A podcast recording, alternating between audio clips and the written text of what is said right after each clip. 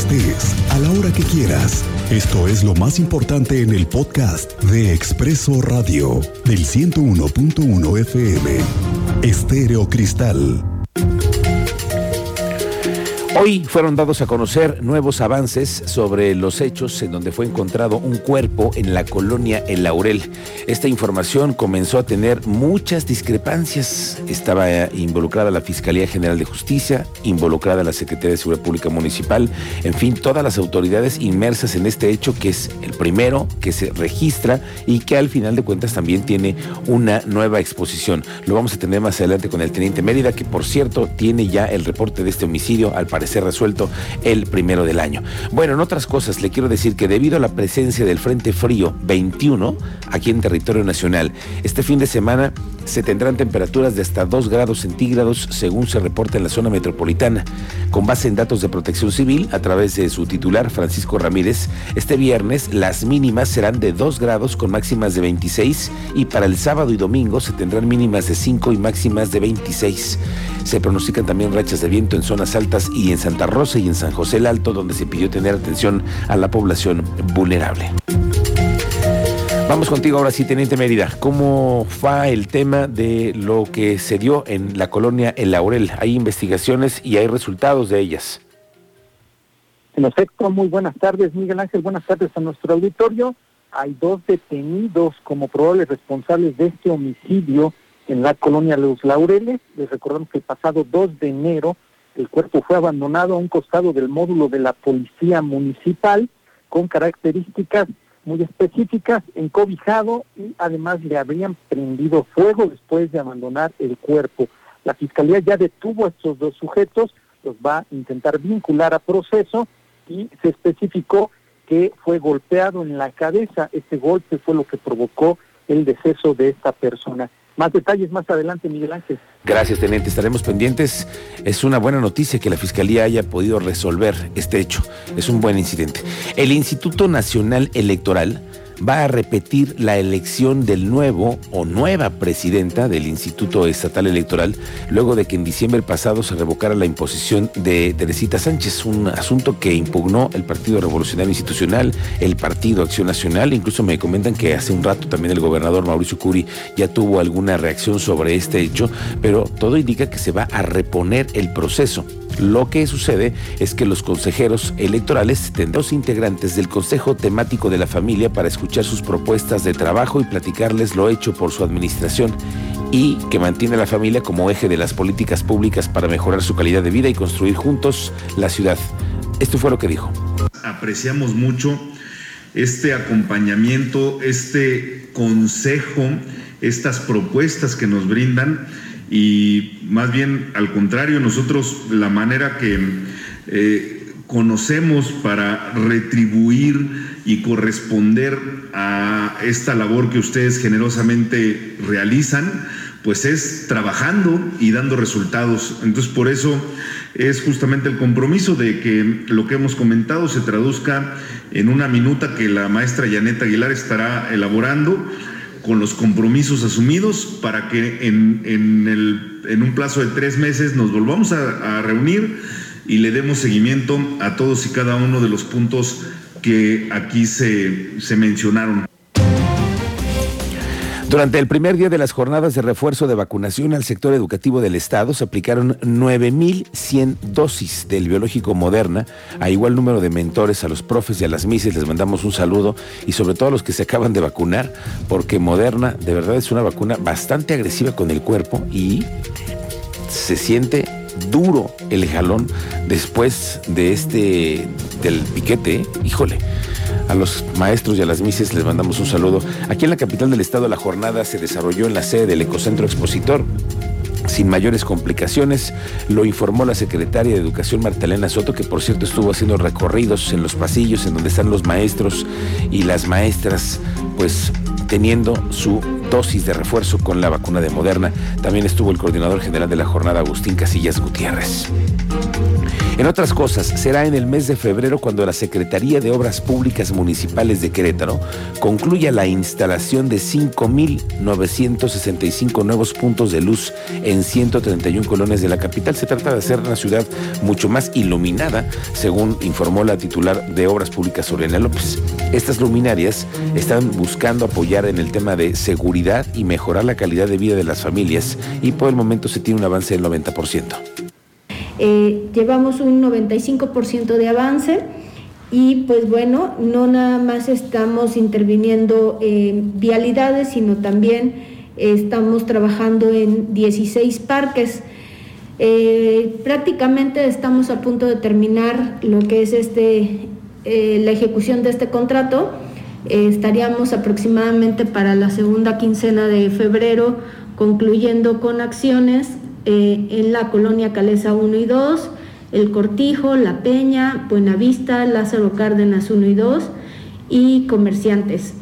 Además, eh, trabajaremos en los parques de la Trinidad, Francisco Villa 3, Nueva Realidad y pues estamos ahorita atendiendo Luis Vega y Monroy. Estos son los trabajos que ahorita estamos realizando. Este, les comento, son parte de las 131 colonias que estamos interviniendo y pues que estamos próximos a, concluir con, estas acciones para brindar eh, un mejor beneficio y una mejor calidad de vida y seguridad a todos los ciudadanos de la ciudad. Por mi parte es todo y pues gracias por el espacio. Oiga, mire cómo sí se puede ahorrar en el gasto de los burócratas, eso sí. Y es que la necesidad del tema de la consulta de la revocación de mandato del presidente López Obrador sigue en pie. Fíjese lo que anunciaron hoy, que con una propuesta de ahorros en sueldos, en fideicomisos, en gastos de telefonía celular, en viáticos, en alimentos, el secretario de Gobernación, Adán Augusto López Hernández, presentó esta mañana el plan que elaboró el gobierno federal. ¿Para qué? Para que el Instituto Nacional Electoral tenga disponibles al menos 2.970 millones de pesos para llevar a cabo la consulta de revocación de mandato. Ahí sí, ahí sí hubo ahorros, porque entonces recortaron todos los sueldos, los fideicomisos, las plazas que tenían extra, y ahora sí para darle los 2.900 millones que requiere el Instituto Nacional Electoral. Sigue el jaloneo y sigue la discusión sobre esta consulta de revocación de mandato. Le daremos cobertura. Oiga, el IMSS va a cubrir los primeros tres días de sueldo de trabajadores de COVID-19. El permiso COVID sigue en incremento. Alejandro Payán nos cuenta. Alejandro, ¿cómo te va? Buenas tardes. Es correcto, Miguel Ángel. Muy buenas tardes. Qué gusto saludarte. Pues efectivamente, así como eh, lo estoy comentando, la delegada del IMSS en Querétaro, Marta Eloísa Sánchez Vázquez, explicó que el Instituto Mexicano de Seguro Social cubrió los primeros tres días de que resultan positivos a COVID-19. Para esto se tiene que tramitar un permiso temporal en la página www.ins.gov.mx diagonal COVID diagonal COVID-19 diagonal permiso. Una vez entrando a este portal web, eh, diversas preguntas en la cual se determina eh, la sospechosidad de esta eh, salir positivo a COVID-19.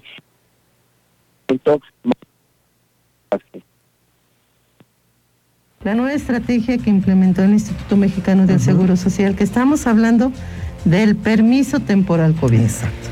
Yo siento que empiezo a tener sintomatología o que probablemente mi pareja, las personas con que convivo diariamente, uno dio positivo, entro a esta al ims.gov.mx, entro a esta plataforma, abro mis datos, se abre con mi CUR, mi número de seguridad social y ahí hay un cuestionario en donde según el puntaje me dan un permiso. No tengo que salir de casa, me quedo ahí, entro, e, ese puntaje me dice, quédate en casa. Ok. Es de tres, cuatro días los que me va a dar. Eso me va a permitir que si realmente soy positivo, presente alguna sintomatología. Alejandro. Miguel Ángel, eh, recordar que esta medida está orientada a cortar las cadenas de contagio de COVID-19 y reiteramos el proceso para tramitar este permiso. Primero se debe ingresar a la página www.ins.gov.mx diagonal COVID-19, diagonal permiso, o a la aplicación del INS digital y dar clic en ingresar para permiso COVID-19. Segundo, se tiene que capturar la CURP del trabajador, el código postal y dar clic en iniciar para responder un cuestionario sobre los síntomas de la vacunación y padecimientos preexistentes.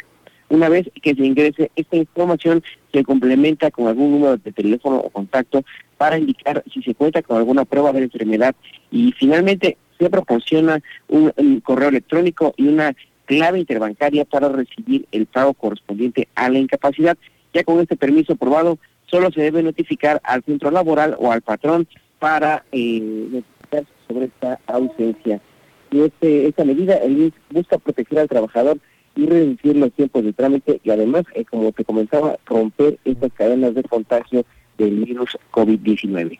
Bien, gracias Alejandro. Estamos pendientes de esta nueva digitalización de la que está sufriendo el Instituto Mexicano del Seguro Social y todos lo vemos con buenos ojos, porque ya se dejaron de hacer trámites, ya no hay que ir a tramitar este permiso temporal COVID. Al final el permiso se puede solicitar en línea mucho más fácil. Regresamos al Instituto Estatal Electoral en donde Diego Hernández nos tiene lo que sucede con esto que es una polémica para saber quién va a estar al frente del Instituto Estatal Electoral. Viene una reposición del proceso. Cuéntanos, Diego, te saludo.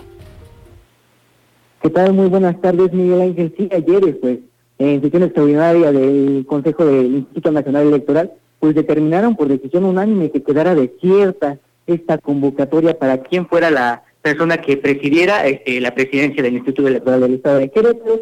Y pues en ese sentido, pues queda desierta esta medida. Correcto, gracias Diego. Hoy 13 de enero se conmemora el Día Mundial de la Lucha contra la Depresión y es importante que hablemos de esta enfermedad porque es la principal causa de discapacidad en el mundo, pero además en situaciones de emergencia humanitaria. Una de cada cinco personas puede sufrir depresión y ansiedad. Hoy viene la cabina de Así Sucede en Expreso la doctora Marbella Espino Cortés y es jefa del Centro Estatal de Salud Mental. Y es que el estrés, la ansiedad, el miedo y la angustia son sentimientos naturales del ser humano que pueden llegar a intensificarse y por cierto siempre hay que estar muy alertas, muy, muy alertas de ello.